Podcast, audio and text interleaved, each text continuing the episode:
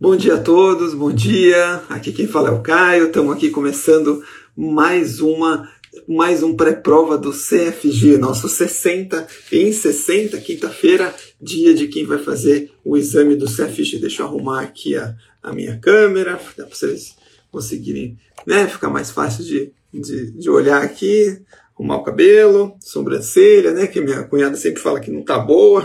Então eu espero que, na hora que ela assistir aí, quem sabe ela me dá um, um, um, um feedback positivo, como a gente gosta de falar no mercado financeiro, né? E aí, vocês estão bem? Espero que estejam todos bem aí. Obrigado aí pela participação. Agora eu vejo quem que realmente acorda cedo nessa cidade, aqui nesse, nesse mundão aqui. Na cidade não, né? Tem gente do mundo inteiro aqui é, no, na internet. Então vamos lá, ó. 60 em 60. Kátia, bom dia, bom dia. O Thiago, bom dia, também estou vendo aí. Daiane, bom dia. Vamos tocar o barco aqui, que hoje a gente tem o, o, Fabiano, bom dia, bom dia. Vamos começar, que a gente tem 60 questões aqui dos temas mais importantes para nossa prova de hoje do CFG, tá bom? Então, tomar minha aguinha. Vamos começar aqui. Então, CFG, deixa eu pegar aqui a minha colinha, né? Que você sabe que só o nosso mestre é, Rafael consegue ter tudo de cabeça, né? Eu tenho boa parte de cabeça, mas eu sempre tenho a minha colinha aqui. Se der algum problema, eu já estou com tudo na mão aqui. Então vamos lá, ó. CFG são 60 questões, é bastante conteúdo, né? Uma, é uma é, eu, eu, brinco com o Rafa, né, que o, C, o CFP tem bastante coisa, é verdade. São 60, são, são 140 questões, são seis módulos, é bastante coisa. Agora, o CFG, né, a gente tem 12 capítulos, então a gente tem bastante coisa aqui para falar.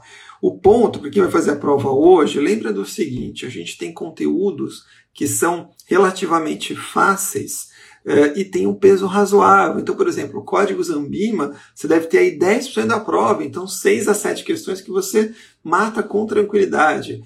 Novas tecnologias em finanças, é um tema novo, mas também são questões relativamente fáceis, tem mais 3, quer dizer, então você já tem 10 questões da prova. Depois você tem finanças comportamentais, mais 3, já são 13 questões relativamente tranquilas, tá? É, então você tem uma série de tópicos aí, né? Macroeconomia é uma questão geralmente fácil, já vai para 14. Métodos quantitativos é difícil, mas umas duas ali, três você vai acertar, tenho certeza. Alocação de ativos parece difícil, mas putz, é muita questão, mas metade se acerta tranquilamente. Então, assim, vamos focar em ganhar pontos nas questões fáceis e médias, e as difíceis, se der certo, ótimo. Se não der certo, também não tem problema, porque você garantiu já as médias e as fáceis, tá bom? Então, chega de conversa, vamos começar. Questão fácil aqui para você lembrar, questão número 1 um de métodos quantitativos, né? Bom dia, Alexandre, bom dia a Mai, que também entrou, a Lívia, bom dia a todos. Vamos começar, ó. Ana Júlia, bom dia. Questão número um, questão sobre mediana. Essa questão clássica, né? Você tem um, um, é, um conjunto ordenado, tem que estar ordenado. Se você trocar os extremos, qual que é a única medida que nunca vai se alterar? É a mediana, tá? Mediana, se você troca os extremos, a única que nunca altera é a mediana. Se o padrão pode mudar, é, média, moda, tudo isso pode mudar. Mediana, se você trocar só os extremos, não. Segunda questão sobre regressão. Regressão é uma questão, um tópico relativamente novo aqui na Ambima que aparece no CFG. O que, que você tem que lembrar? Tem um negócio que chama R quadrado, também chamado de coeficiente de determinação. Quanto maior o R quadrado, melhor o ajuste da regressão. Então procura a resposta que vai te dar um maior R quadrado, vai ser a resposta que vai ter a melhor, é, me, melhor coeficiente de determinação, consequentemente o melhor ajuste dessa reta de regressão linear. Tá? Vamos para a questão número 3. A questão número 3 é uma questão sobre probabilidade. Não tenha medo dessas questões, tá? Então, vamos deixar isso combinado desde já, tá, gente? Tem muita gente que fala, ah, eu detesto métodos quantitativos, detesto derivativos. Tudo bem, né? Eu, eu, entendo. A grande maioria das pessoas realmente não gosta. Mas não, não fica com um bloqueio com isso, porque ó, olha que questão relativamente tranquila. Ele fala assim, ó, você tem um ativo na questão número 3 que é, em média rende 0,5. E aí ele vai ter um desvio padrão de 0,02. Então 0,5 mais 0,02, 0,52. Se você for 2 desvios padrão, 0,54. Se for 3 desvios padrão, 0,56. Né? 0,50 mais 0,02 vezes 3. Se você for três desvios padrão, lembra da curva normal? Você já está mais de 99% das possíveis respostas. E ele pergunta qual é a probabilidade de render 0,60. Se você já foi três desvios padrão para a direita, está em 0,56 ainda falta um pouco para o 0,60, a chance de bater 0,60 é praticamente zero.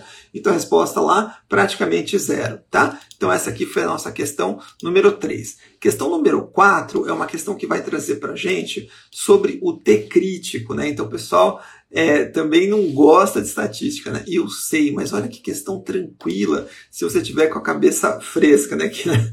confesso que nem sempre é fácil na hora da prova. Mas pensa com calma comigo. Ó, questão número 4. Ele vai falar o seguinte para você.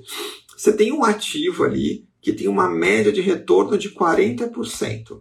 E ele deu 5% de desvio padrão, tá? 40% de retorno médio, 5% de desvio padrão. Então ele fala para você achar um intervalo de confiança que você vai uma quantidade de desvios padrão para cada lado da média. Ah, e qual quantidade? Ele vai te dar, ele, só que ele chama de T crítico. Então ele vai falar que o, qual que é o intervalo T crítico? Zero. É, o T crítico ele vai te dar 2,33, então é 40 mais 2,33 vezes 5, 40 menos 2,33 vezes 5. Lembra de fazer 2,33 vezes 5 primeiro, e aí você vai achar 28, 35 e 51,65, tá? Só pegar o T crítico, multiplica pelo desvio padrão, faz 40 mais esse valor, 40 menos esse valor, tá bom? Então, agora a gente chega na questão número 5. A questão número 5 é uma questão bem casca de ferida. Ele traz para vocês é, uma matriz de, correla, de covariância, tá? Muita gente assustou com essa questão. Mas olha, você tem que lembrar, algumas formas você tem que lembrar. Lembra que no CFG, infelizmente, ele não dá fórmula nenhuma.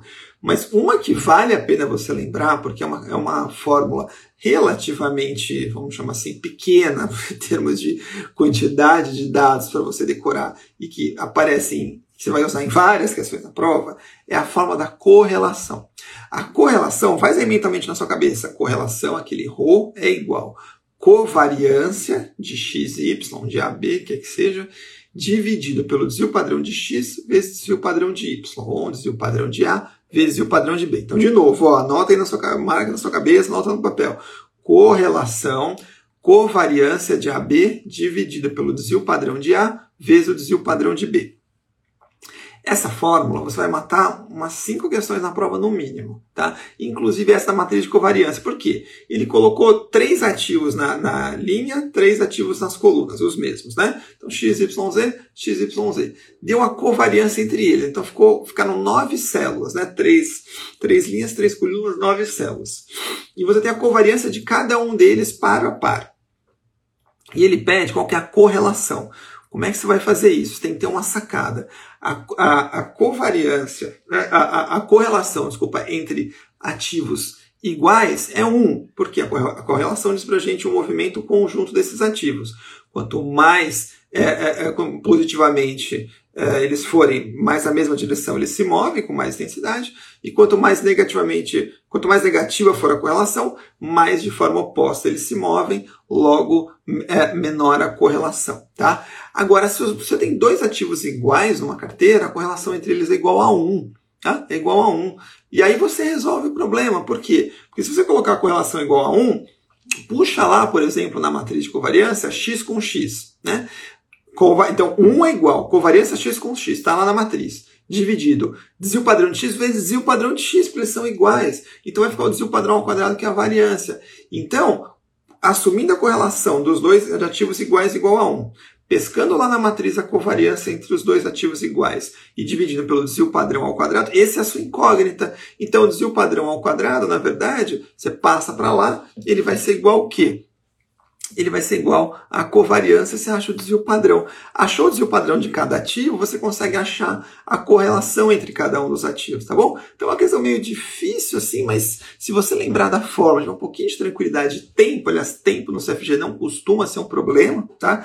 Quem fez CFP, aquela maratona lá de 7 horas de prova, não, aqui não é. São 3 horas de prova, a média por questão é a mesma, 3 minutos por questão, mas são questões mais são mais fáceis, né? mas são questão, questões com enunciados menores. Você faz tudo no computador, então também não tem aquele tempo que você perde passando para a folha de resposta e tudo mais, tá? Uma questão que vale a pena se você. É, é uma questão das difíceis, garante as fáceis e as médias, volta depois para essa. Se você lembrar dessa sacada aqui, a forma, a correlação é 1, é, puxa com variância embaixo, desvio padrão do. multiplica desvios padrões do mesmo ativo, vai dar a, a, a variância, né? O desvio padrão quadrado, você matou a questão.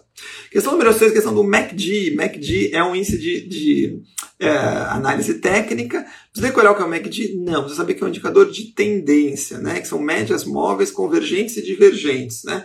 Então, se converge ou diverge, o modelo dá. É, é, o modelo te dá pontos de compra ou de venda que ele está falando que vai ter uma tendência. Resumindo, é um modelo que vai te dar, é um modelo de tendência que vai te dar pontos de compra e venda a partir de é, moving averages, né, de médias móveis, tá bom?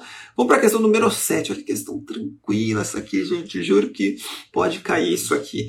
Quem que determina a taxa básica de juros da economia? É o Copom. E só para a gente lembrar um pouco do CPA dela, quem determina a meta da inflação. Lembra que determina a meta de inflação é o CME, tá? Pode cair, pode cair questão de macro fácil, aquela que eu falei que você vai tirar de letra. As de micro, que são as outras duas de economia, eu concordo que podem ser um pouco mais difíceis, porque você provavelmente não viu isso ainda, né? Não estava no CFP, não estava nenhuma das outras certificações da Ambima até agora. Questão número 8. Questão número 8 é de microeconomia. Ela vai dizer o seguinte: num, numa concorrência perfeita, a curva de demanda é horizontal e as empresas são tomadoras de preço. Tá certo, concorrência perfeita você não tem nenhuma vantagem ali, né? Você não consegue definir preço, você é tomadora de preço e a demanda é horizontal, porque você só consegue vender naquele nível de preço.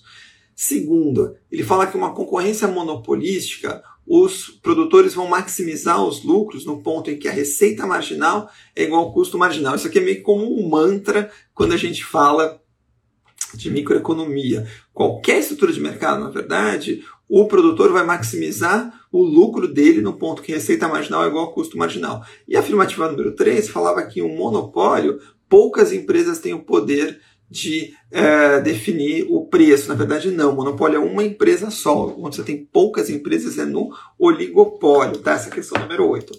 A questão número 9, também de micro, é uma questão que trouxe é, duas, duas é, equações da oferta e da demanda, e ele fala que vai ter um imposto que vai incidir sobre o vendedor, tá? Um imposto que vai incidir sobre o vendedor. Como é que você faz isso? Você primeiro iguala as questões, iguala a, a oferta com a demanda, acha o preço de equilíbrio. O imposto, você vai colocar assim, ó. Imagina que a oferta seja assim, 3P menos 4. Então você vai fazer 3, abre parênteses, P menos o imposto. Imagina que o imposto seja 3. Ficou 3, abre parênteses, P menos 3, fecha parênteses, menos o 4, que já estava na equação. Então esse P menos 3, ele vai te dizer justamente esse efeito do imposto. Então você vai abrir parênteses, ficar 3P menos 9, né, menos 3 é, vezes 3, menos os 4. Então ficou 3P menos 13. E aí você iguala aquela curva da demanda, né, aquela, aquela é, equação da demanda, e você vai achar um novo preço de equilíbrio. Via de regra, Marcos, aqui é o CFG hoje, tá? É, via de regra, o, o, o, como é que funciona? O imposto ele atrapalha o mercado, porque o novo preço de equilíbrio vai ser maior porque sem imposto, e a nova quantidade de equilíbrio vai ser menor. Lembra que não importa quem recolhe o imposto, o imposto recai tanto sobre compradores como vendedores. E o que vai dizer que, sobre quem é, é, recaiu mais, como é que você faz? Você não achou é, o preço novo? Então imagina que seja 8, você achou 8,69. 8,69 é o preço novo. Então 69 centavos é o quanto o consumidor vai pagar mais. E o vendedor? O vendedor vai receber os 869 menos os 3, o imposto, no meu exemplo, 569. Então, é sempre assim. O imposto foi 3. Se o comprador pagava 8 e pagou, passa a pagar 8,69, ele pagou 69 centavos. A diferença dos 69 para os 3, da 2,31, é o que o vendedor vai pagar. Né? Ah, o vendedor vai sempre pagar mais? Não, depende da elasticidade uh, dos agentes. O que, que é isso? Pensa na gasolina. Quando aumenta o imposto da gasolina, quem que paga mais? O consumidor, porque a gente não tem opção, né? A nossa demanda por gasolina, ela é mais inelástica, não tem opção. Eu posso um dia trabalhar de carro, outro dia eu vou de bicicleta, mas eu dificilmente vou vender meu carro no dia seguinte se tiver um aumento de imposto, né? Eu demoro um pouco mais para absorver isso, tá? Essa foi a questão número 9. Vamos para a questão número 10. Questão número 10 a gente vai tratar sobre o fluxo de caixa livre para a firma. Então, o que, que é isso? É, nome em inglês aqui para começar. Free cash flow to the firm, free cash flow to equity. Que, que é esse negócio? Não assusta. Primeiro, não assusta que nome em inglês é o que mais tem. E aí, quando a gente vai para derivativos, ainda entra nome em é, grego. Então, nome em inglês, free cash flow to the firm. Isso aqui é o seguinte: quando a gente tem é, o fluxo de caixa, que é diferente de lucro, tá? Lucro é, um, é uma rubrica contábil né, da, do, da atividade que diz se você teve é, lucro ou prejuízo, né, lá no DRE. Agora, o lucro que você tem não necessariamente é todo caixa, porque você pode fazer uma venda a prazo, você também pode fazer uma compra de um fornecedor a prazo e tudo mais. Né? Então, caixa e lucro dificilmente caminham exatamente igual. Né? É, então, o que vale muito quando a gente faz o valuation de uma empresa é caixa. Tá? É caixa, é grana. E aí, o caixa ele está disponível para pagar quem? Para pagar tanto os fornecedores, os capital de terceiros, como para pagar os sócios e acionistas, remunerar sócios e acionistas. Tá? Quando a gente fala do caixa que sobrou para pagar terceiro e sócio acionista, eu falo que é o caixa da firma. Por quê? Porque eu preciso pagar as minhas duas fontes de financiamento. E quando eu paguei a, a, o caixa para, paguei o terceiro e agora vamos pagar o acionista, que paga por último, esse aqui é o fluxo de caixa para o equity, né? Que é o fluxo de caixa para o acionista. E aí a pergunta ela é meio perigosa, porque ela fala assim: tem uma empresa tá, que de um ano para o outro ficou tudo igual. Todos os indicadores de atividade, faturamento, imposto, ficou tudo igual. Só que de um ano para o outro a empresa aumentou a despesa de depreciação dela. Tá? Essa aqui é a questão número 10. Aumentou a despesa de depreciação. E aí, o que, que aconteceu? Quando ela aumenta a despesa de depreciação, você pode falar assim: ah, a depreciação é uma despesa não caixa. É verdade, então não deveria ter tido impacto no, no, no free cash flow to the firm nem para o equity. Né? Não deveria ter impacto porque é uma despesa não caixa. Mas, quando você aumenta a sua depreciação, você tem uma despesa a mais no seu DRE. Consequentemente, o, a, o lucro antes do imposto de renda vai ser menor e você vai pagar menos IR. IR é uma despesa de caixa. Então, o fato de você ter aumentado a depreciação fez com que você pagasse menos imposto de renda. Se você pagou menos imposto de renda, sobrou mais caixa para você remunerar sócios acionistas e terceiros. Portanto, qual é a resposta correta? No momento em que você tem um aumento de depreciação, mantendo todo o resto constante, a empresa paga menos imposto. Se ela paga menos imposto, aumenta o caixa disponível. Então, o free cash flow to the firm e o free cash flow to equity aumentam por conta da depreciação, ainda que a depreciação seja uma despesa não caixa, tá? Essa foi a questão número 10. Questão número 11 uma questão que fala de EBITDA e é, mais, é, é, de depreciação mais amortização, tá? A gente adora falar EBITDA em várias certificações aqui da VIA no CFP. Uh, ah, o EBITDA, lembra que o EBITDA é o resultado operacional. Então você vai assim, ó, você começa com receita, tira os custos, né? Custos que são relacionados a, a, que você está vendendo e tira todas as despesas, exceto financeiras. Então, despesa é aquilo que você incorre para poder fazer uma venda. E custo tem a ver com o custo do produto que você está vendendo. Então, receita menos custo, menos todas as despesas, exceto financeiras. Por quê? Porque a despesa financeira, ela não é uma despesa operacional, ela não tem a ver com a sua operação, e sim com uma decisão que você tomou no passado de tomar uma dívida que virou agora a necessidade de você fazer pagar um, um, um, pagar juros, né? pagar despesa financeira. Então você vai lá, receita, menos custo, menos todas as despesas, exceto financeiras, você chega no lucro operacional, que a gente geralmente chama de EBITDA, né? Numa forma mais simplista de falar. O EBITDA é a geração de caixa da empresa, tá? Ele me disse o lucro operacional da empresa, ou seja, quanto a operação está sendo rentável. E aí depois eu vou tirar Lembra que o EBITDA é o tal do lagida também em português. Lucro antes de juros imposto de renda, depreciação e amortização. Logo, se é o lucro antes de tudo isso, o que eu vou fazer agora? Eu vou tirar juros, vou tirar imposto, vou tirar depreciação, vou tirar amortização. Tá? E aí chego no lucro líquido. E a pergunta falava qual que é o valor de depreciação mais amortização. Então, se você vier de cima para baixo, você chega no EBITDA, de baixo para cima ele tem que ter te dado o lucro líquido e ter te dado é, os juros e os impostos, e a amortização está aqui no meio, então você consegue matar dessa forma, fechou? Essa aqui é a questão número 11. Questão número 12 é uma questão sobre é, liquidez seca e liquidez corrente, tá? O que, que é liquidez seca e liquidez corrente? Liquidez corrente você vai fazer ativo circulante sobre, sobre passivo circulante. Não está na prova essa daqui, não tem fórmula do SAFG, tá? E a liquidez seca é a mesma forma de você analisar a liquidez é, corrente de uma empresa, só que ele traz para a gente um jeito um pouco mais é, é, conservador. Por quê? Porque a liquidez corrente você vai dividir ativo circulante sobre passivo circulante. Ativo circulante, principalmente tem caixa, tem aplicação financeira, mas tem estoque e tem contas a receber. Estoques e contas a receber você ainda não recebeu, né? E o estoque você ainda não vendeu, não converteu em dinheiro. O ponto é que existe uma incerteza que o estoque, por exemplo, se for um produto perecível, pode estragar, e o contas a receber que é o que você vendeu para o seu cliente a prazo, pode ser que ele não te pague. Né?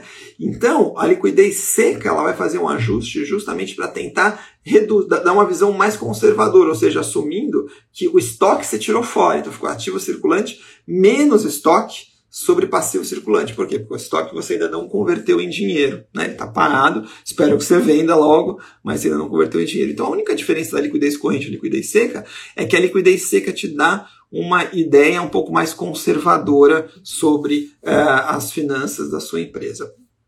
Então, resumindo, ele fala assim que ele utilizou parte do caixa para comprar estoque. Tá? Então, se ele usou parte do caixa para comprar estoque, caixa e estoque são duas contas do ativo circulante. Então, o ativo circulante não mudou, porque eu diminui caixa, aumentei estoque, na mesma proporção, o ativo circulante não mudou.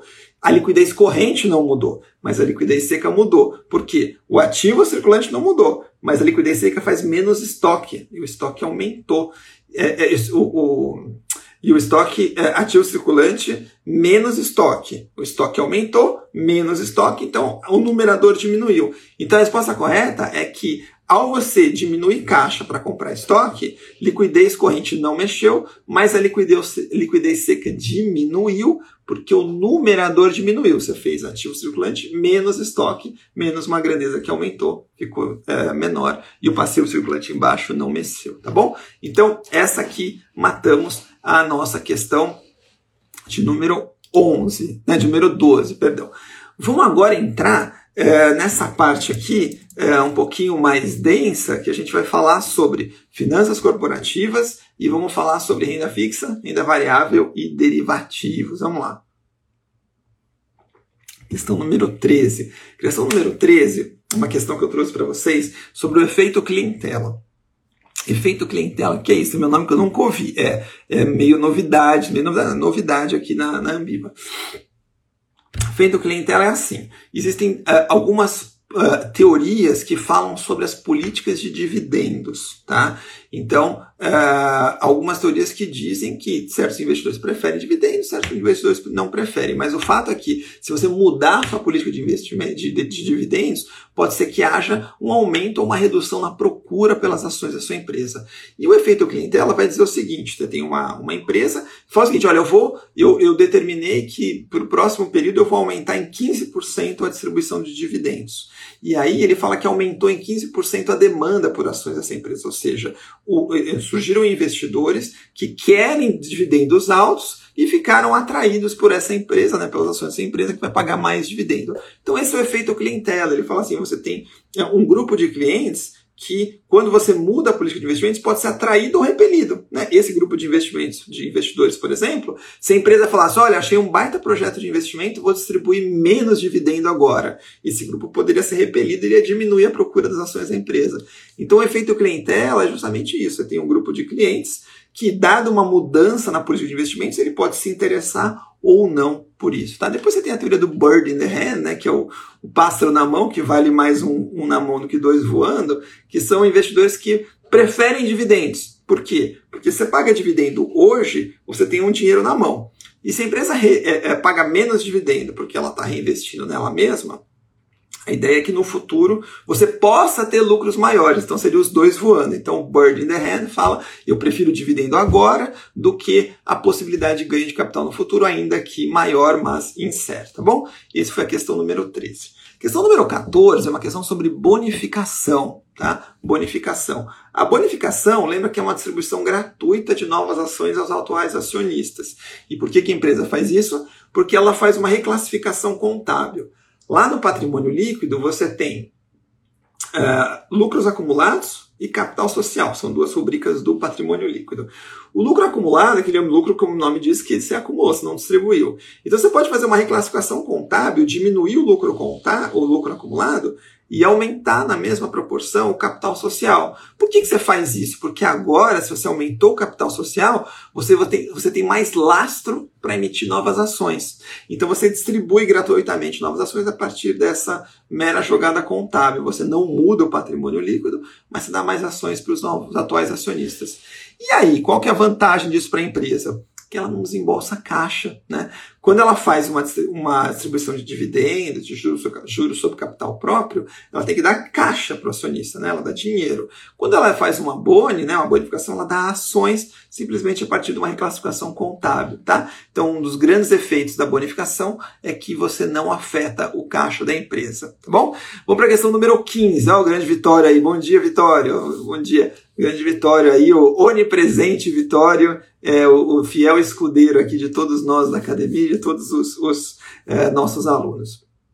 Questão número 15. Questão número 15 é uma de pilot fishing. O que, é isso? Vamos fazer pescaria aqui na prova? Vai ter lá umas varas lá para a gente pescar no dia da prova? Não. Pilot fishing é assim, quando você vai fazer uma é, é, oferta pública, Tá? Então imagine que você segue todo o rito lá. Você decide, os sócios decidem fazer, abrir o capital, por exemplo, aí você transforma a empresa SA, é, contrata uma instituição coordenadora, manda um monte de documentação para a CVM, para B3, faz roadshow, não sei o que, blá, anúncio das, do início da distribuição. Aí no dia da distribuição, pouquíssima gente se interessa pelo seu ativo. Pelo amor de Deus, você gastou um dinheirão, fez todo esse processo e as pessoas não se interessaram pelo seu ativo. Então, antes de você começar a oferta pública, a instrução CVM 400, né, que fala sobre as ofertas públicas, ele diz que você pode fazer uma consulta formal a um grupo de investidores para avaliar a viabilidade econômica da oferta. Quer dizer, trocando em miúdos, você vai consultar alguns investidores, no máximo 50, tá? para perguntar, né, para consultar se eles teriam interesse nos valores imobiliários que você vai ofertar. Tá? É uma oferta, é, é, é uma, é, um, é, uma consulta super regulada pela CVM 400, tá? só podem ser 50, tem que manter o sigilo, não vincula entre as partes, quer dizer, não é que você fez a consulta, o cara obrigatoriamente tem que comprar de você na hora de distribuir, mas é realmente um cheiro de mercado. Então a gente chama de pilot fishing, porque você pesca ali, só que num ambiente piloto ali, para você ver se as pessoas teriam interesse na sua é, oferta pública, tá? Então, questão número 15, pilot fishing. Questão número 16 é uma questão de green shoe. Green shoe, o que, que é green shoe?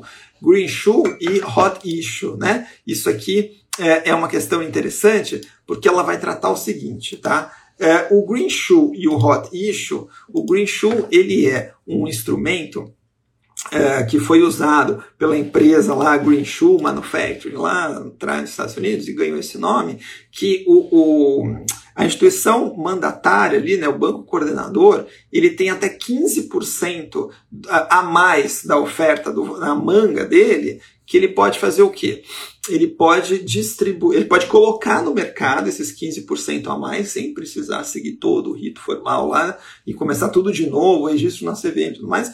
Para quê? Green para estabilizar o preço das ações. Então imagina que tem uma grande, uma grande demanda, os ativos são colocados no mercado, começa a negociação no mercado secundário. E aí é, tem uma procura muito grande, você começa a ter uma volatilidade muito grande. Então o Green Shoe serve para quê? Para o banco coordenador chegar lá e meter lá uns ativos do, no, no, começo da negociação, que ele faz um, um papel meio de market maker, né, de formador de mercado, para reduzir a volatilidade estabelecer o, é, é, estabilizar o preço no mercado secundário. Esse é o Green Shoe. O Hot Issue é o, o Outra coisa. Né? É, é, ele é um, um lote adicional que ele fala o seguinte, ó, o hot issue, você tem é, a possibilidade, a empresa, ela vai começar a, a no dia seguinte começa a, a, as ações a, a, serem emitidas. Vê que tem uma demanda enorme. Então, para a empresa não ter que voltar tudo de novo, ah, eu vou colocar um bilhão, por exemplo. Aí eu vejo que tem uma demanda enorme, pô, eu poderia ter colocado um pouquinho mais para captar mais dinheiro. Então, ela pode fazer um hot issue de até 20% a mais. Mas aí qual que é o objetivo? Não é estabilizar as ações, é realmente ela captar mais, tá? Então, Green Issue 15 para você é, estabilizar preço, Hot Issue 20 para a empresa captar mais sem precisar passar tudo de novo ali pelo processo uh, de. Uh, tem que ter, passar tudo de novo pelo processo de é, é, é, passar na CVM, aquela coisa toda, tá bom? Então essa aqui foi a questão número 16. Questão número 17, questão moleza, questão sobre é, fundo reservado. Fundo reservado é um fundo destinado para um grupo de pessoas que tem algum vínculo entre elas. Então, um vínculo familiar, um vínculo empregatício, mesmo conglomerado econômico e tudo mais. Esse é o fundo reservado, tá? A questão número 18 uh, vai falar para gente sobre o. Vou pegar aqui, questão número 18 vai falar para gente sobre é, o box, né? O que, que é o box? O box é, é uma caixa, o que, que, é isso? Agora cai essas coisas, né? O box é uma estrutura que você vai fazer lá na Ambima, na, na uma, uma estrutura que você vai fazer da seguinte forma, ó, o box você monta quatro opções, tá? Quatro opções. Essas quatro opções, você sempre faz. É... Ó, o Brunão aí. Bom dia, Brunão. Quatro opções. Você faz duas, duas compras, duas vendas. E você pega strikes diferentes, dois strikes. Então, você pode ter assim, ó, um, um strike, dois strikes 120, dois strikes 100. Então, você monta esse box de modo que você sempre vai ganhar a diferença dos dois strikes. Então, nesse meu, meu, uh, nesse meu exemplo, você vai ganhar 20. Aí, quanto custou para você montar essa estratégia? Você tem que somar os prêmios das opções que você comprou e diminuir os prêmios das opções que você vendeu. Porque a opção que você vendeu, você recebeu. Imagina tem custado 19. Você gastou ali para comprar duas opções, menos as duas opções que você vendeu e você recebeu, você teve que pagar 19. Então, 19 e, custou, uh, e você ganha 20, você tem o lucro de 1. Aí você vai comparar esse lucro de 1 com os 20, com os 19 que você aplicou. Então você vai ter esse exemplo 5 e 26, ou seja, eu gastei 19 e tive um lucro de 1. Então eu tive 5 e 26. Por quê?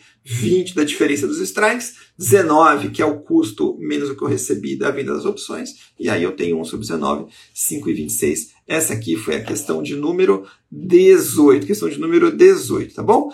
Vamos agora, hoje é dia 10, vamos agora fazer o seguinte aqui, vamos para a questão de número 19, questão número 19 é uma questão super bobinha aqui, que também caiu, pode cair na sua prova, que é a questão que vai falar sobre as garantias de debêntures. Lembra lá no CPA 10 que tinha aquela coisinha meio é, sem graça lá, que falava de um tal de refluxo? Lembra? Quem que lembra do tal do refluxo aí?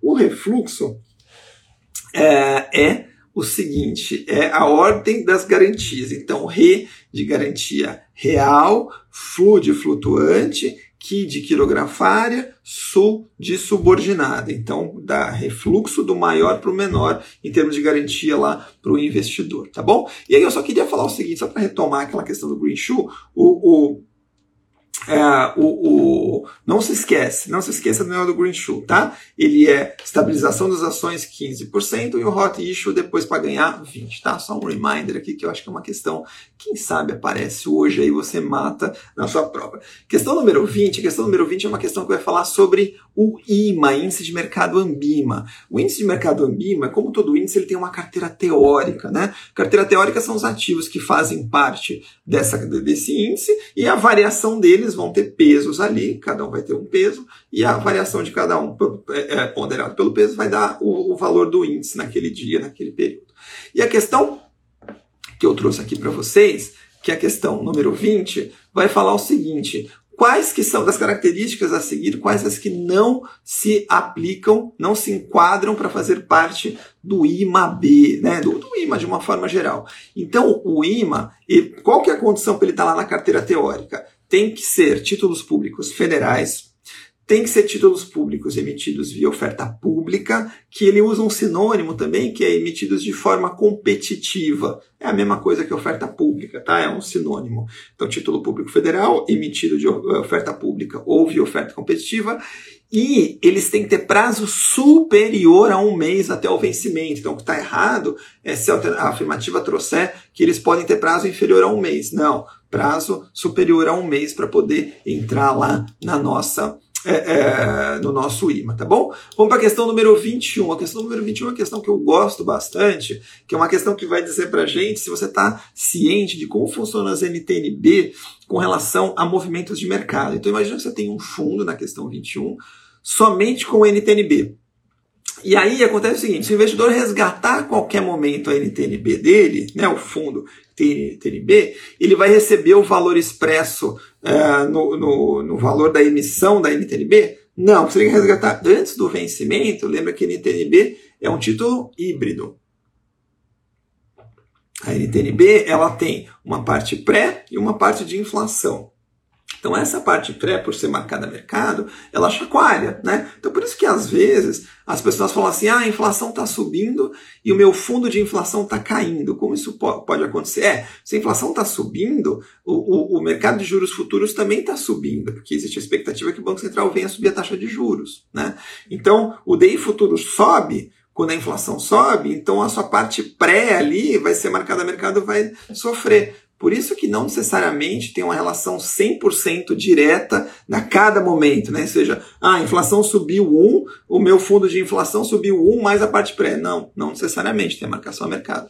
Então, se ele resgatar antes, ele vai ter o valor da emissão lá? Não, vai ser marcado a mercado.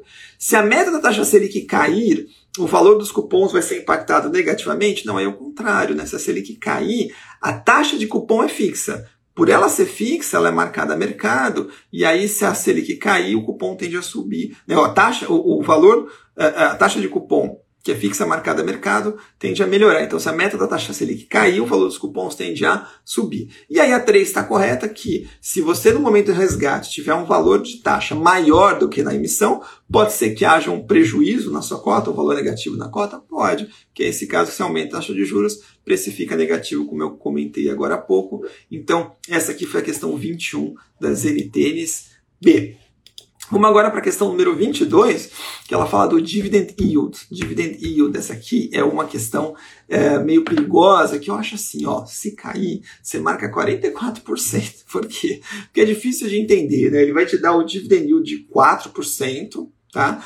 4%, que é um dividend yield, é o que, que é? O dividendo sobre o preço da ação. E ele te dá o preço-lucro de 11, né? o índice de o PL, é o preço sobre lucro por ação. Você precisa fazer uma manobrinha, só uma, uma manobrinha ali é, é, algébrica, você tem que inverter um pelo outro, né? Mas pensa assim, se você tem um dividend yield de 4 e um preço-lucro de 11, ele pergunta qual que é o dividend payout, é 44%. Multiplica o dividend yield pelo preço-lucro, você tem o payout, que é o quanto que ele te paga em, uh, uh, em relação ao lucro. Né? Então, se o lucro é de 100, um dividend payout de 44% significa de cada 100, 44 ele payout, ele dá de dividendo, e 56, que é a diferença, ele deixa na empresa para reinvestir. Tá bom? Maravilha, então. Então, essa aqui foi a questão número 22.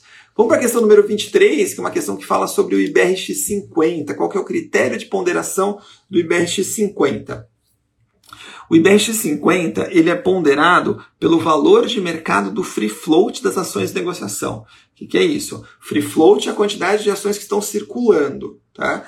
Então, o free float, que é uma boa prática de governança corporativa, né? você tem um free float alto, significa que eu vou pegar o valor das ações e multiplicar pelo número de ações. Esse é o valor do free float. Então, quanto maior for o valor do free float, maior o peso que determinada ação vai ter lá no IBEX 50 e IBEX 100, tanto faz, né? A, a, a metodologia é a mesma, que o IBEX 50 tem as 50 maiores, o IBEX 100 tem as 50 maiores, mais 50 para dar 100, tá? Então toma cuidado, questão 23, se cair é, é qual que é a metodologia de ponderação lá do IBRX 50, IBRX 100, você vai colocar que é pelo free float, tá bom? Pelo free float. Questão número 24, ah, agora a questão de derivativo, que a galera adora a questão de derivativo. Já fizemos uma de box, ninguém reclamou, né? Então vamos fazer mais uma de derivativo aqui, que é a questão é, número 24. Como é que eu calculo o valor intrínseco é, de uma opção? Tá? O valor intrínseco de uma opção.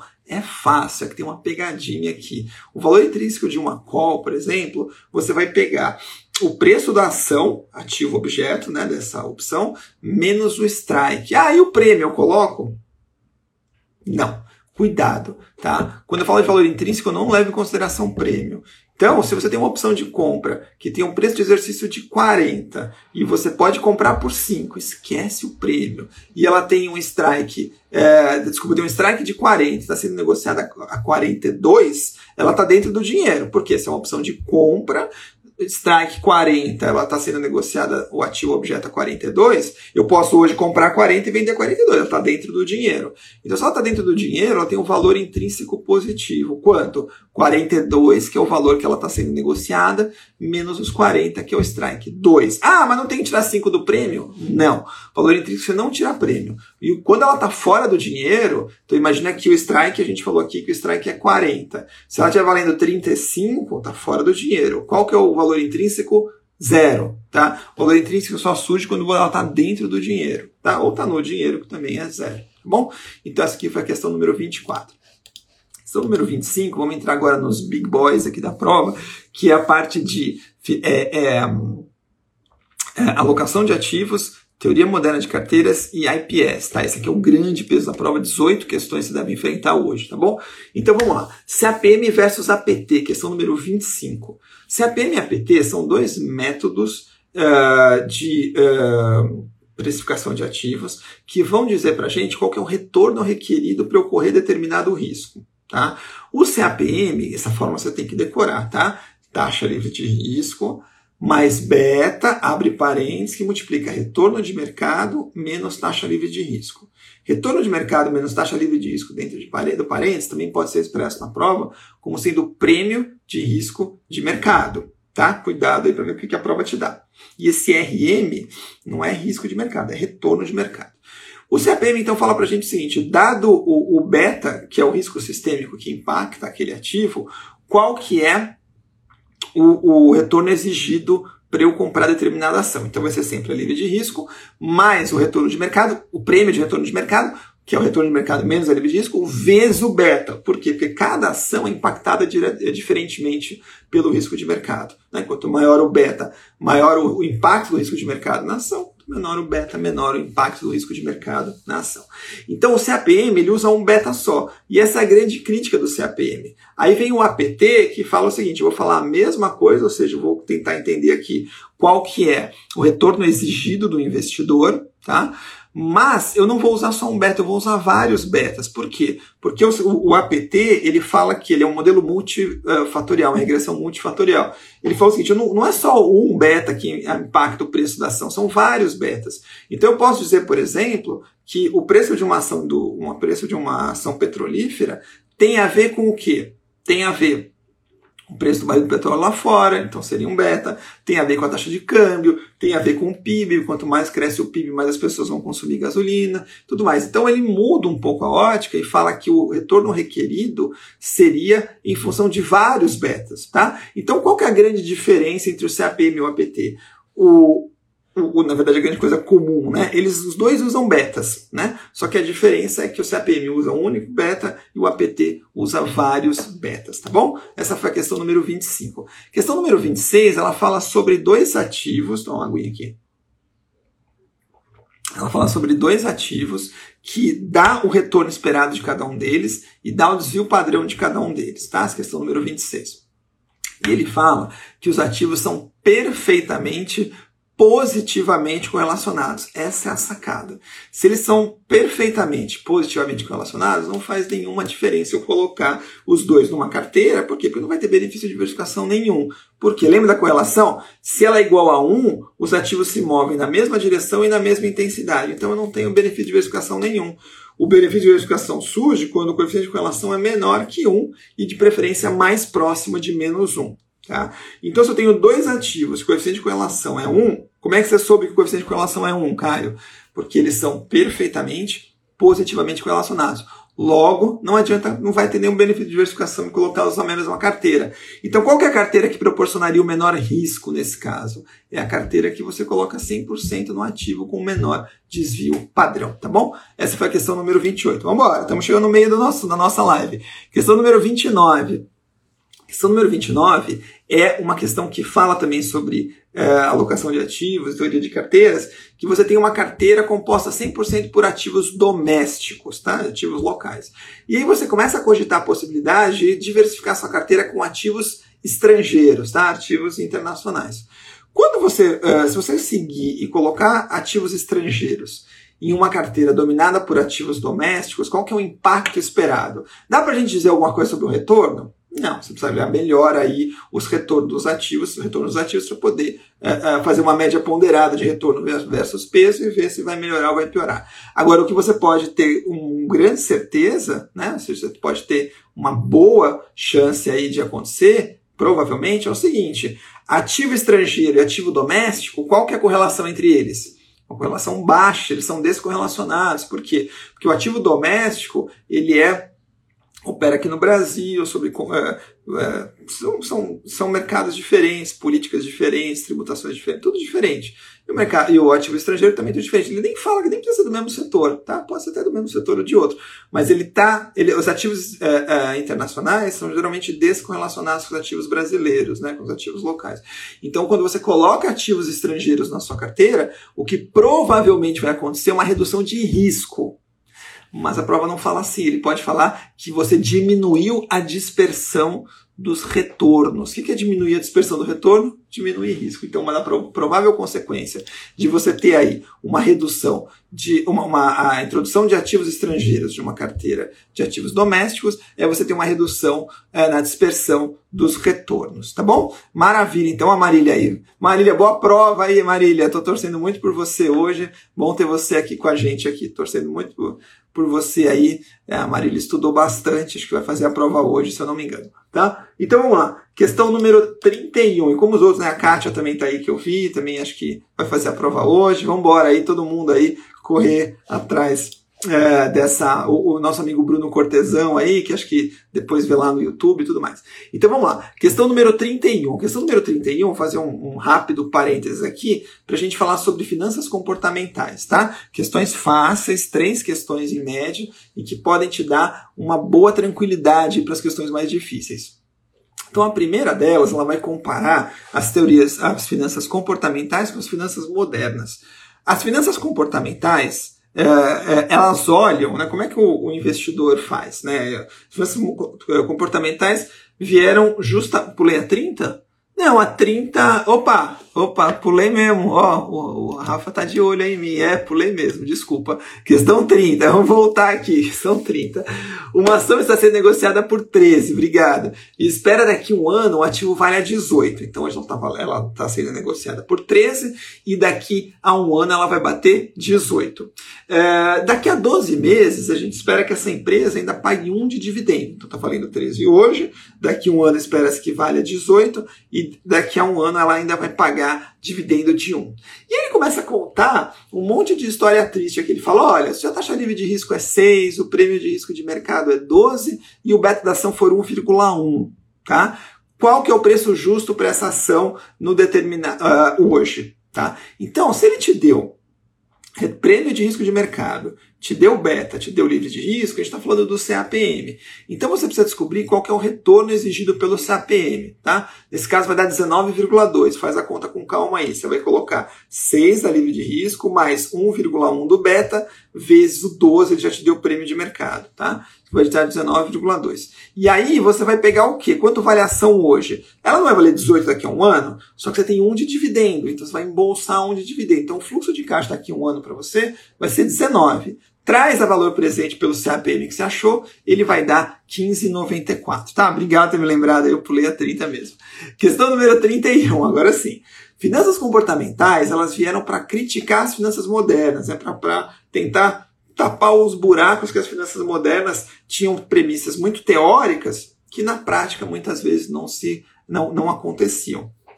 Então, uma das questões das finanças modernas é que os investidores são 100% racionais. E as finanças comportamentais falam, não, eles têm uma racionalidade limitada e às vezes eles operam até aparentemente como seres irracionais. Então, essa é a primeira comparação. Segunda comparação, nas finanças modernas, o investidor está muito preocupado com o quê? Com a correlação entre os ativos, né? que deu origem à fronteira eficiente lá do Markowitz. Então, se ele está muito preocupado com a correlação entre os ativos, é, pouco importa se um ativo está caindo. Por quê? Porque importa a correlação entre eles. E nas finanças comportamentais, não. Se tem um ativo caindo, o cara fica desesperado, olha a carteira com base em um ativo só. E nas finanças tradicionais, o que o Markowitz postulava, e postula ainda, né, que ele ainda está vivo, é que as, os investidores são avessos a riscos. E nas finanças comportamentais, eles são avessos a perdas, tá? Eles são avessos a perdas. Então essa aqui é a questão que eu queria trazer para vocês, a primeira. A 32, né, a 31 que é a primeira de finanças comportamentais. A 32 fala do, do viés do arrependimento. O que é o um arrependimento? É um viés relativamente novo, que não aparece tanto nas provas da Ambima.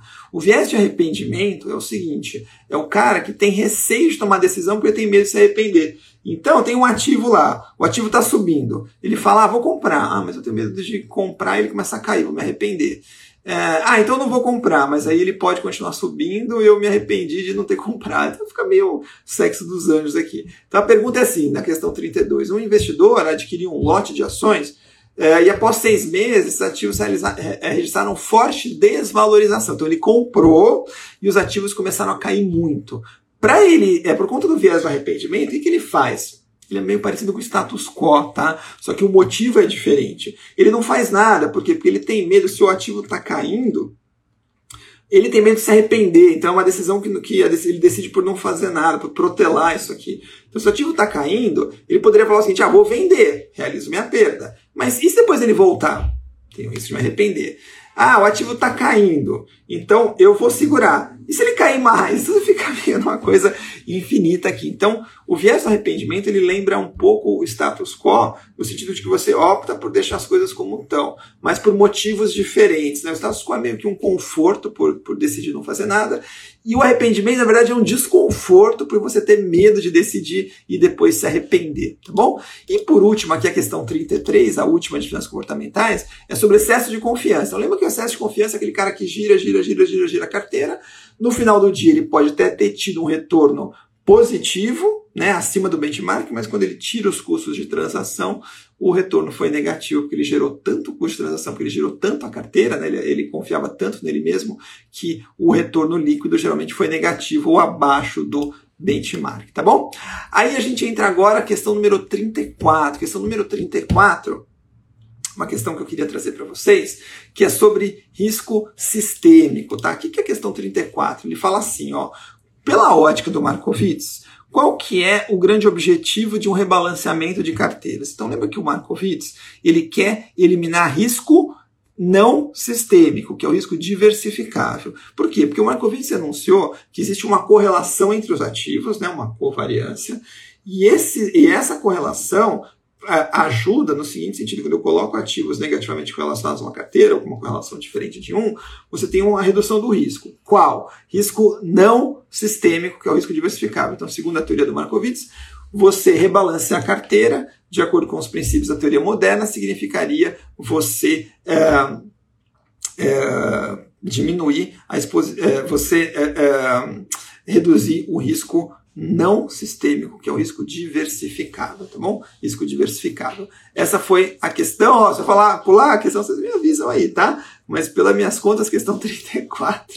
Questão número 35. Questão número 35 é, um gestor está elaborando a política de investimentos tá, do cliente e na fase de coleta de informações, o que a gente espera que aconteça no IPS? Na fase de coleta de informações, ele vai ter que pegar objetivos de retorno e risco do cliente, sim, é, é, restrições do investimento do cliente. Lembra que o IPS é voltado para o cliente. Né? Agora, a 3 que está errado, ele não vai pegar a expectativa do mercado de capitais na visão do cliente. Não, porque ele está na fase de coleta. Está né? Tá na fase de coleta. Ele não está preocupado com o mercado de capitais nesse ponto. Essa questão 35.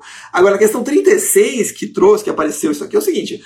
Quando ele vai fazer a alocação estratégica, questão 36, ele vai pegar o IPS, o resultado do IPS, não a coleta, mas o resultado do IPS, da política de investimentos, mais a expectativa de longo prazo do mercado de capitais, e aí ele vai fazer a alocação estratégica. Então, a alocação estratégica na questão 36 é o IPS completo, mais a expectativa de longo prazo do mercado, não de curto prazo, de longo prazo do mercado. Questão número 36. Questão número 37 é uma questão que eu acho bem é, feita, que ela fala do ALM. Tá, o que é o ALM? A ALM é o Asset Liability Management. Asset Liability Management, se você traduzir ao pé da letra, é a gestão de ativo passivo. Falar, ah, cara, eu fiquei na mesma, calma. É, eu brinco que é um olho no peixe olho no gato. Por quê? Porque o gestor que usa a ALM, ele não está preocupado em dar o maior retorno. Ela não é uma estratégia asset only, que a gente chama, né? Que é só de ativo. É uma questão asset liability, porque eu tenho que dar um resultado meus ativos tão bom para ser suficiente para cobrir os meus passivos. Tá? Então, Asset Liability Management, ele tem um olho no peixe olho no gato. Ele olha os ativos, mas os ativos não tem que render infinito, ele tem que render o suficiente para pagar os passivos. E quem que faz isso? Seguradora faz isso? Lógico, né? Porque ele, ele recebe os recursos dos prêmios, tem que pagar as indenizações. Então não adianta ter que investir aqueles prêmios de uma forma que tenha dinheiro para pagar as indenizações. Soraria do banco faz isso? Faz isso, né? É correção da prova do C. Isso aqui não, é, é uma pré-prova do CFG, tá? O, o, a tesouraria do banco faz isso? Faz, por quê? Porque ele tem os empréstimos ali do banco, né? A carteira de empréstimo, e ele tem a. a... Ixi, peraí, eu tenho que espirrar, peraí.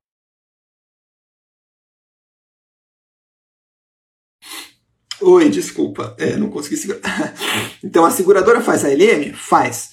A tesouraria do banco faz a LM? Faz. Por quê? Porque ela pega dinheiro emprestado dos investidores e empresta para quem está precisando de dinheiro. Então ele tem que é, cobrar uh, dos, dos, tomadores de dinheiro dele, né, que é o ativo do banco, um valor maior do que ele tem que pagar para os investidores, que é o passivo para ele. Então ele faz a LM. Fundo de pensão de benefício definido é o que mais faz LM, porque o fundo de pensão de benefício definido e eu tenho que pagar um benefício definido para você lá na frente. É um terror isso. Infelizmente não tem mais né, no terror para entidade de previdência. Então ele faz LM. Agora, quem é menos provável que faça LM, que era a questão, é uma pessoa física. Falar, ah, mas eu conheço um trader que pega dinheiro emprestado no banco e, e aplica e ganha dinheiro. Ah, tudo bem, mas é exceção. Né? A, a pessoa física, via de regra, não pega dinheiro emprestado para investir. Né? Via de regra, não. Né? Então, a menos provável de fazer LM é uma pessoa física. Questão número 38 fala sobre uma alocação semiativa. Então você tem a alocação ativa, que é aquela que vai gerar alfa, que é aquela que vai é, tentar superar um benchmark, e você na outra, na outra ponta a alocação passiva, que é aquela que vai acompanhar o benchmark. Tá? Uma alocação semiativa seria no meio do caminho. Qual que é um exemplo? Um exemplo que a gente usa muito é um outro nome em inglês, que é o Enhanced Indexing, que é indexação reforçada.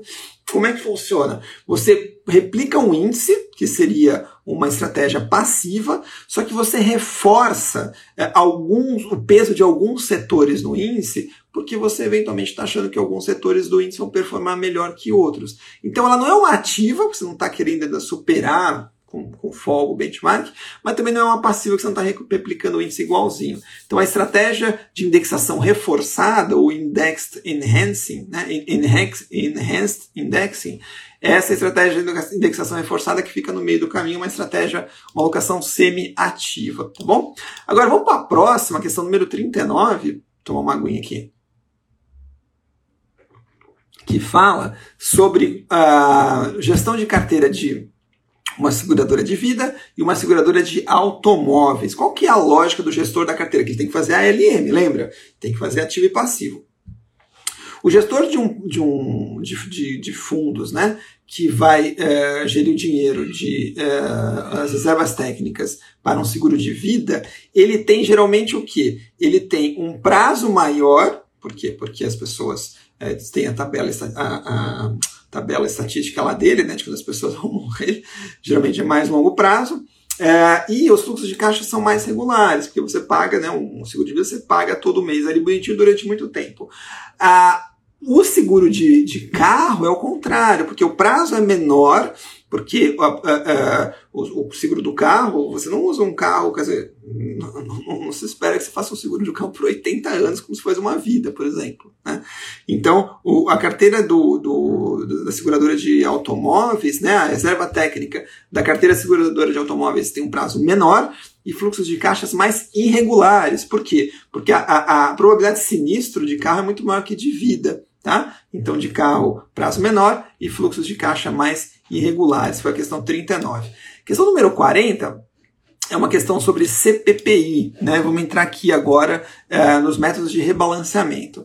CPPI é aquela uh, é aquele uh, técnica de rebalanceamento que a gente não vê muito nas outras certificações, mas aqui no CFG ele aparece. Tá? Então, tem três grandes, né? tem três uh, grandes estruturas de rebalanceamento que a gente fala. Né? Então, ó, se eu pular, você me avisa, hein, Rafa, na 40, tá? Mas eu vou pegar um gancho aqui, por quê? Porque uh, vamos lembrar as três estratégias de rebalanceamento. Você tem o buy and hold, mix constante e você tem o CPPI. Buy and hold, você rebalanceia? Não, compre e segura. E cuidado com essa questão, uma vez apareceu uma questão assim, ah, o cara buy and hold não pode ganhar dinheiro? Claro que pode. O buy and hold é que simplesmente não vai rebalancear, mas ele pode fazer um velho investing, por exemplo, que ele coloca lá é, uma compra ações que ele acha que tem perspectiva de alta, deixa ela parada. Ele pode ganhar dinheiro, só que ele não vai rebalancear. Né? É, o constant mix, ele ativo sobe, ele vende, ativo cai, ele compra, porque eu tenho que manter o mix constante. E o CPPI é o contrário do constant mix. Então, no constant mix, o ativo sobe, eu vendo. No CPPI, o ativo sobe, eu compro. Constant mix, ativo cai, eu compro. CPPI, ativo cai, eu vendo. Tá? Ativo cai, eu vendo. Então, essa aqui é a questão número 40. A questão número 41 vai falar, então, sobre o deixa eu só pegar mais um gancho e eu volto àquela lá. Questão número 41, falar sobre o formato das curvas dessas três estratégias. Então, o, o buy and hold tem, é uma, uma estratégia linear, tá? O constant mix é uma estratégia côncava e o CPPI é uma estratégia convexa, tá? Buy and hold linear, constant mix côncava e, buy hold, e, e CPPI convexa. Então, essa daqui, pelas minhas contas, foi a questão número 40 é, e 2. Eu pulei, você me avisa. 43, é, 42, né? 43. CPPI. Agora sim. CPPI você tem aquela forma. Dinheiro em ações, dinheiro em risco é igual. M, coeficiente angular, abre parênteses. Valor da carteira menos o piso, fecha parênteses, tá? E ele fala o seguinte: você tem uma carteira de 100 milhões, tá? Você tem uma carteira de, de 100 milhões aqui, e você vai fazer um rebalanceamento pelo CPPI. E ele fala o seguinte: que o seu piso é 80 e o seu M, que é o coeficiente angular, é igual a 5. Tá? Então vamos botar na fórmula: dinheiro em risco, dinheiro em ações é o quê? 5 que multiplica 100 menos 80. 100 menos 80 é 20 vezes 5, 100. Pô, uma carteira não tira 100? É, então 100% está em ativo com risco e 0% livre de risco. Aí ele fala que o livre de risco, que o ativo com risco desvalorizou 5%.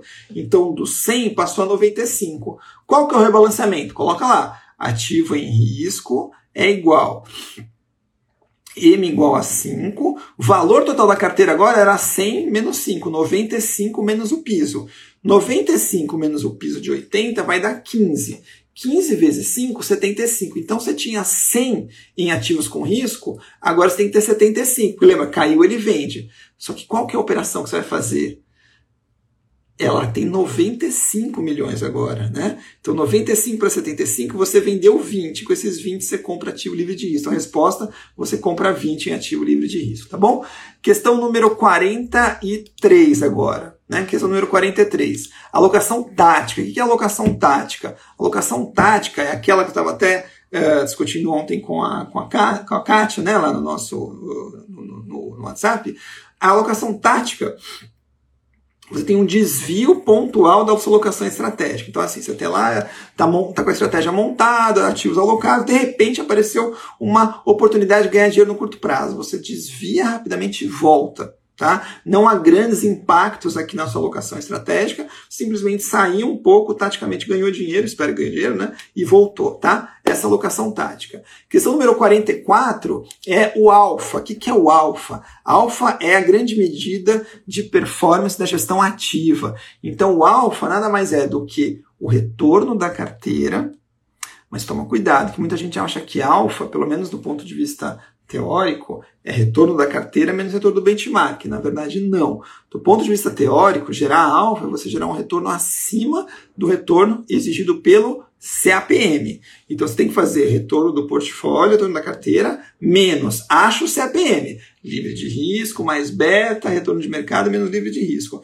Então, se o, o fundo gerou 11 e o CAPM exigia 10, então o alfa é 1. Ah, mas o benchmark era 5. Dane-se, não é benchmark, é CAPM, tá bom? E a questão número 45 vai falar sobre rebalanceamento de corredor.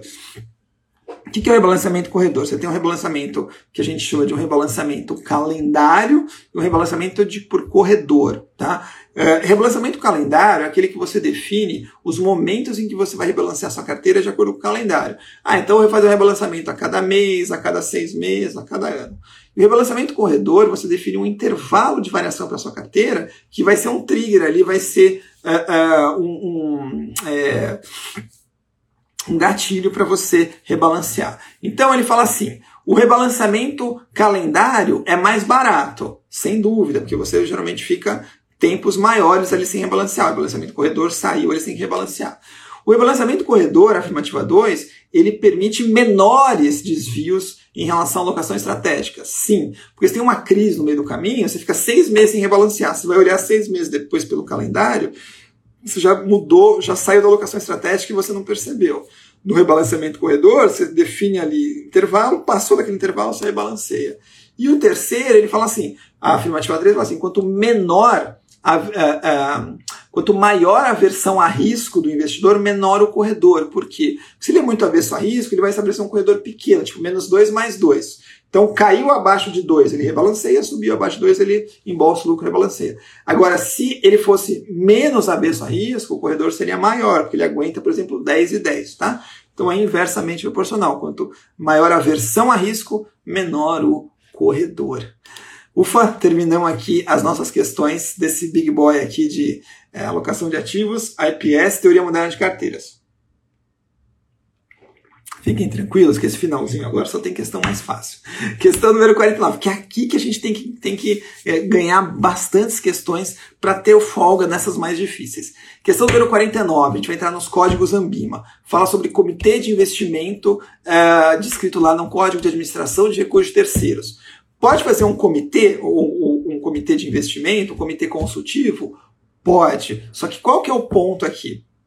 Esse comitê é, é, um comitê que é formado por pessoas de um gabarito alto, né, que conhecem bem né, a experiência de mercado, e ele serve como consulta, né, como se fosse uma consulta aos universitários. Quem lembra lá do show do milhão? Né? Uma consulta aos universitários. Então, ele, gestor, pode consultar esse é, conselho, esse comitê, é, para avaliar ali a opinião deles e tudo mais. Mas o que você tem que tomar cuidado é que o fato de ter o, o comitê, o conselho, não isenta o gestor da responsabilidade dele. Tá? Então, no final do dia, a decisão, é, é, a responsabilidade final para a decisão de investimento é do gestor. Ah, mas ele consultou o conselho. O conselho é só consultivo. Tá?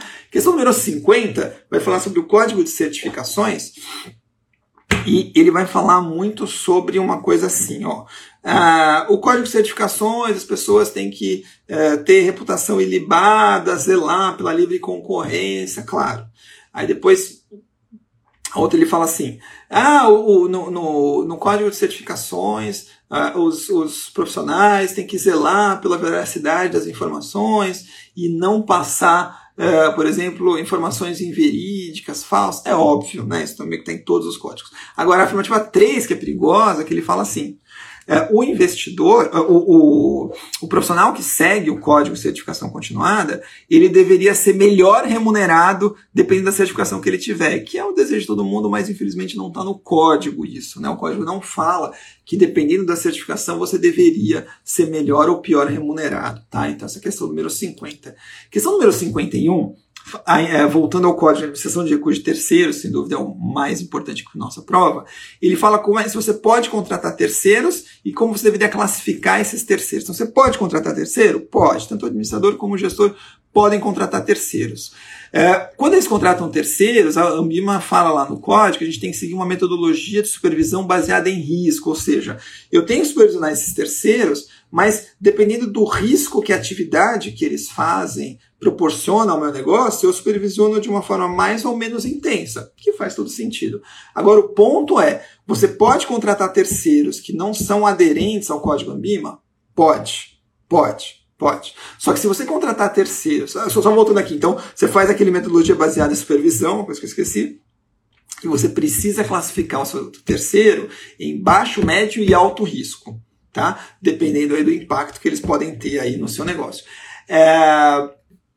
E aí, se você contratar um terceiro que não é aderente ao código ou não é filiado à Ambima, você pode? Pode, mas o ponto é que obrigatoriamente esse terceiro não filiado à Ambima ou não aderente ao código de administração de recursos terceiros, ele tem que ser classificado como alto risco. E você tem que ter medidas adicionais de supervisão para esse cara, tá? Questão número 51. A questão número 52 é uma questão interessante é, que ela traz aqui sobre é, alguns pontos do. É, é, ela traz alguns pontos aqui sobre desenquadramento, tá? Sobre desenquadramento. O desenquadramento fala o seguinte, ó. Imagina que teve um desenquadramento aqui do fundo, um desenquadramento passivo, tá? Um desenquadramento passivo. O desenquadramento passivo pode acontecer? Pode. Se isso acontecer, o que, que o código fala? O gestor ou o administrador tem que avisar a BIMA CVM? Não. O administrador precisa é, voltar, é, é, chegar para o gestor e mandar ele reenquadrar em um dia? Não. A resposta correta é assim. Se o administrador, o administrador pode checar é, é, a carteira com um dia até de defasagem, por quê? Porque ele tem que olhar é, no dia seguinte, né, conta de fechamento geralmente, e aí ele vai olhar como é que estão os limites dos, dos, do, dos ativos, os limites por emissor. Se no dia seguinte, último dia seguinte, até o dia útil seguinte, ele perceber que houve desenquadramento, ele precisa chamar o gestor, é, pedir para o gestor explicar o que aconteceu e pedir para o gestor montar um plano para que ele, gestor, reenquadre o quanto antes, tá bom? Então esse negócio de um dia é só para ele, administrador, poder olhar, tá? Questão número 53 fala gestão de risco de liquidez. Quem que, que que é responsável pela gestão do risco de liquidez. É o gestor com o administrador, tá? Não, nunca se esqueça, são os dois. Veja, de regra, gestão de risco é responsabilidade do gestor, mas a gestão de risco de liquidez, ele divide essa responsabilidade com o administrador. Questão número 54, ele vai falar quem que deve seguir o código de certificação, tá? Quem que deve seguir o código de certificação? É, banco comercial, sim. É, securitizadora, sim. É, gestor de patrimônio, sim. Banco de desenvolvimento, sim, e banco de investimento, sim. Quem não deve seguir? É, seguradora não precisa seguir. Né? Agente autônomo de investimento não precisa seguir o código de certificação e corretora de câmbio não segue o código de certificação, tá bom? Deixa eu dar uma palhinha rápida que eu percebi que eu esqueci três questões aqui na minha lista, que é 46, 47 e 48, que eu pulei aqui. Hoje eu estou querendo pular as questões. Questão número 46 fala, voltando um pouco aqui, que eu esqueci três aqui, que é importante falar antes da gente entrar na parte de regulação, que é sobre é, questões super legais aqui, super fáceis para você conseguir aqui pontos bons, que são sobre as novas tecnologias em finanças, tá? Deixa eu voltar aqui, que eu pulei aqui. São inovações trazidas pelo Open Bank, questão 46 que eu pulei. Questão 46 é seguinte. Uh, inovações trazidas pelo Open Bank. Sabe quais são grandes inovações? Comparadores de taxas e serviços, porque o Open Bank, se você autorizar, os bancos podem compartilhar suas informações entre uma rede de instituições financeiras que estão ali cadastradas no Open Bank. Então, quando você pode compartilhar as informações, tem acesso muito fácil a comparadores né, de, de pulei. Estou falando agora, né, Rafa? Hoje eu estou meio. Estou querendo pular tudo aqui. Hoje a gente, é, é, você tem, é, você compartilha, então você consegue é, ver rapidamente assim é, produtos e serviços às taxas de, de, bancos diferentes. E a segunda vantagem trazida pelo Open Banking é que é, você, como você compartilhou, começaram a surgir de uns tempos para cá aplicativos de planejamento financeiro pessoal e familiar. Só que o aplicativo, você tinha que putar na mão os extratos de cada banco, putar na mão os investimentos de cada banco e tudo mais. Com o Open Bank, isso aqui é feito de uma forma automática. Então, a outra vantagem do Open Bank é justamente você ter a possibilidade de fazer mais facilmente, né, ter acesso a comparadores de produtos e taxas e viabilizou aí, pelo menos do ponto de vista operacional, os uh, serviços de gestão financeira, principalmente esses aplicativos de planejamento financeiro uh, pessoal e familiar.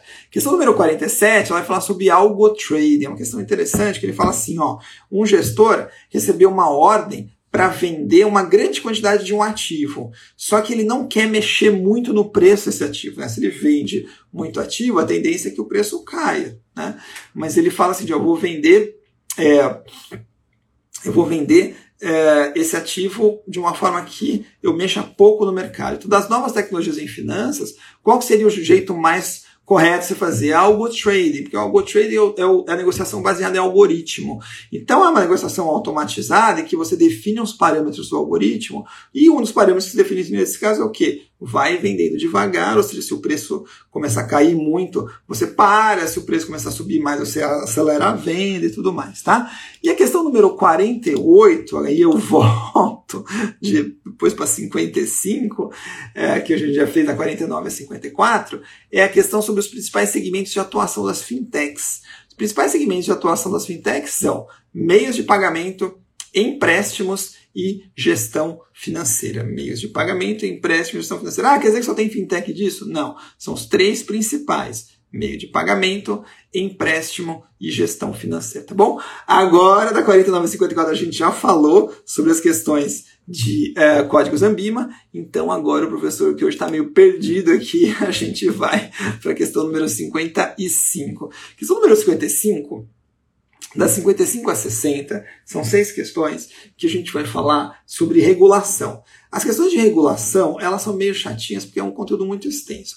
Eu vou ser bem cirúrgico aqui, vou nas principais, só que o que é legal, assim, o que te, te traz algum alento, vamos chamar assim, dessas questões de regulação, é que você deve ter das seis, deve ter três de tributação e uma sobre lavagem de dinheiro, tá? Sobre lavagem de dinheiro a gente vai, espero que você mate fácil, e as três questões aqui de tributação são questões simples. Então, das seis desse bloco de muito conteúdo, você já garante quatro que você já está bem tranquilo aqui na nossa prova, tá bom?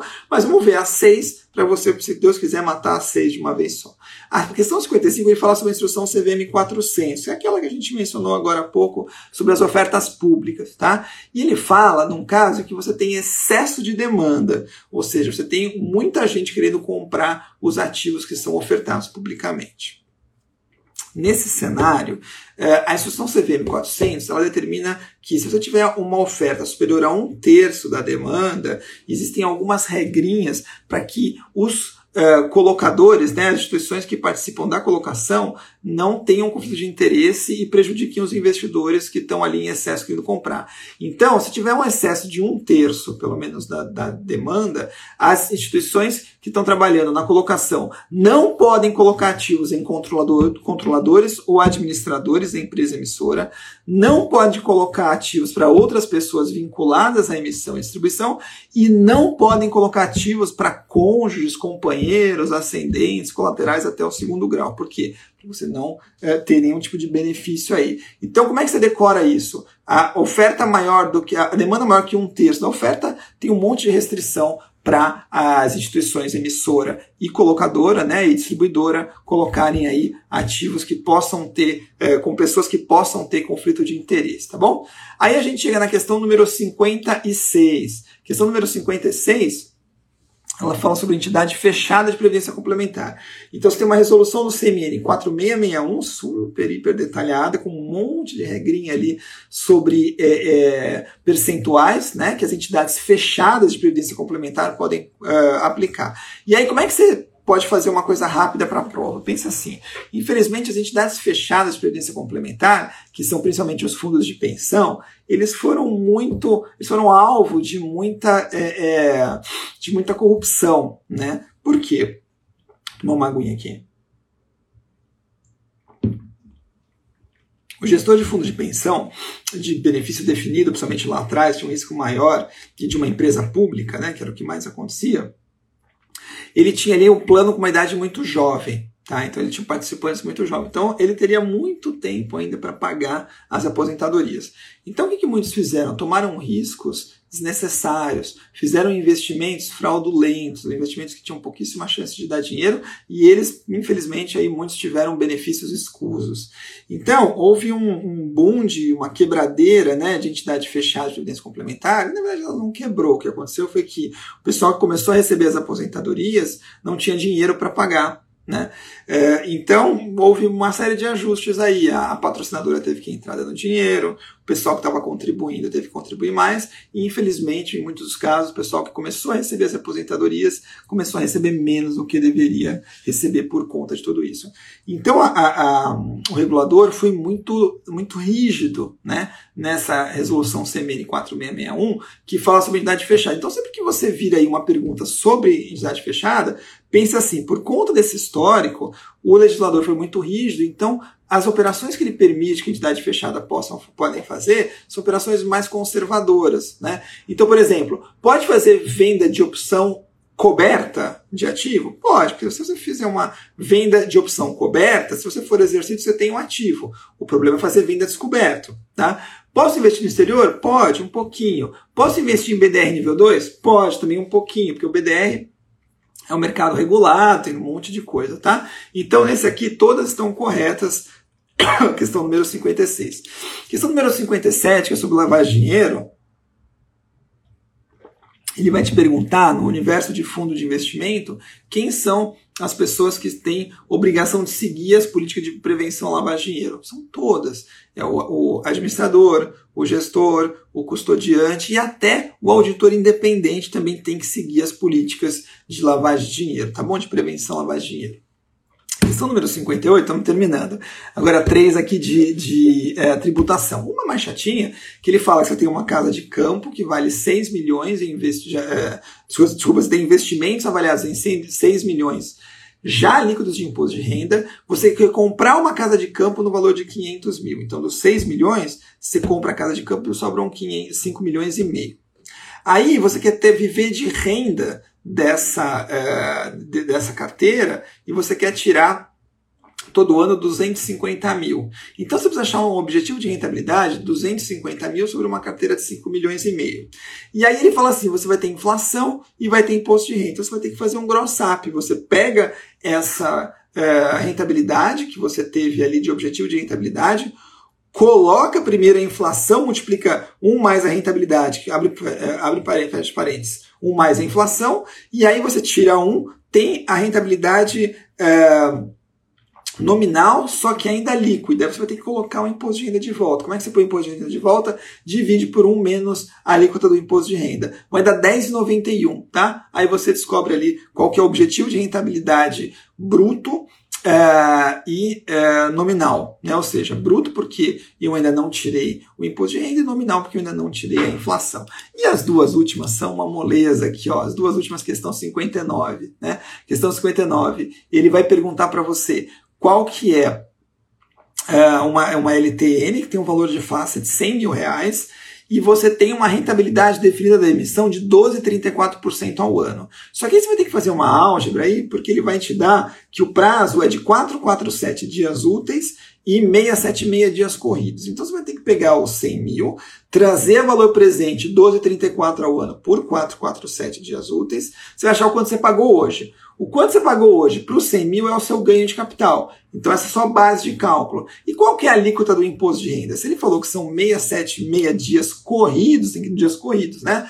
Lembra, né? 0 a 180, 22,5, de 181 a 360, 20, de 361 a é, 720, 17,5. Opa, 676 tem esse intervalo, então eu tenho que tirar 17,5 e eu descubro o quanto eu paguei de imposto de renda. E aí, para a gente terminar, ele vai lá ver se você lembra qual que é qual são as, as é, alíquotas de imposto de renda quando a gente trabalha com ações no mercado à vista, questão 60. Então, lembra daquela, daquela matriz, né? Imposto de renda total. Não day trade 15%, day trade 20%. Imposto de renda, isso sobre o ganho. Imposto de renda retido na fonte. Não day trade 0,005%, que ali é esse valor retido na fonte sobre a venda, é o único sobre a venda. E o, o retido na fonte day trade 1% sobre o ganho. Lembra que também que você tem isenções para pessoa física de até 20 mil reais de vendas no mês. Tá bom? Muito obrigado. Esse foi nosso 60 em 90, né? Um pouquinho mais de 60 minutos. Queria agradecer muito sua participação. Boa prova. Quem vai fazer prova hoje, depois manda notícias lá para mim no grupo. Tô torcendo muito por vocês, tá bom? Então, é, vai fundo, não se apavora se cair questão difícil, pula. Tem muita questão no CFG que você consegue passar e tá tranquilo. Só não perde tempo e não fica desesperado com questão difícil, tá bom? Obrigado, Rafael, pela, pelos toques aí. Hoje o professor tá meio, tá meio em, é, viajando aqui, tá? Obrigado, gente. Boa prova, um grande abraço e até quinta-feira da semana que vem. Um abração, boa prova. Tchau, tchau.